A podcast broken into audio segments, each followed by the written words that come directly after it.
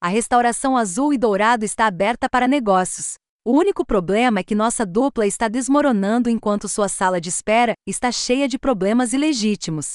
Agora o Nison, autonomeado governante da Terra, está aqui para sentenciar Booster e Beatle à morte por desobedecer seu governo real da Terra. Será preciso um amigo do futuro para salvar seu presente e evitar um pesadelo de relações públicas que poderia fechar sua operação para sempre.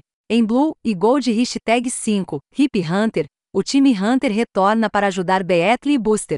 Booster tem uma longa história com Hip. Booster tem um trabalho secreto, trabalhando para Hip como protetor do fluxo do tempo. Além disso, desconhecido para Booster, Hip é seu futuro filho. Vemos Hip pela primeira vez em 1962, assistindo a uma apresentação dos Beatles no Cavern Club.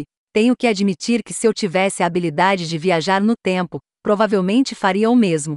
Infelizmente, Hip tem que sair mais cedo para ajudar Beatley e Booster. No entanto, não posso deixar de me perguntar por que ele tem que sair mais cedo.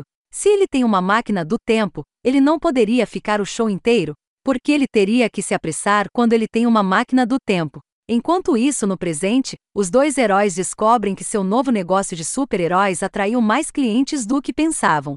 E muitos deles parecem ser delirantes ou desperdiçadores de tempo. Mas Booster ressalta: sou do futuro. Até recentemente, você estava voando em um bug mecânico gigante.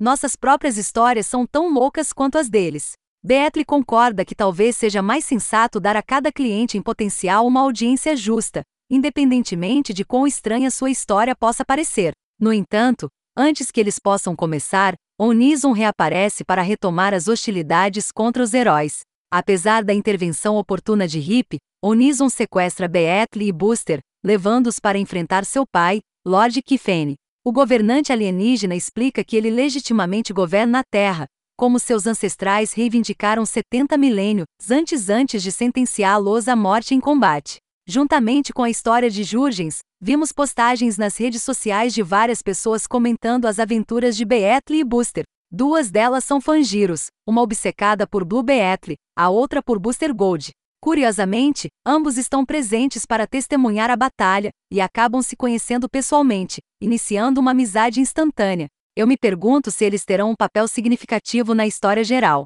Suspeito que Jurgens tem algum motivo para colocá-los na história. A arte de Ryan, Sou complementa bem a história de Jurgens. Fiquei particularmente impressionado com os vislumbres do mundo alienígena de Ben Moore. Espero que possamos ver mais deste mundo nas próximas edições.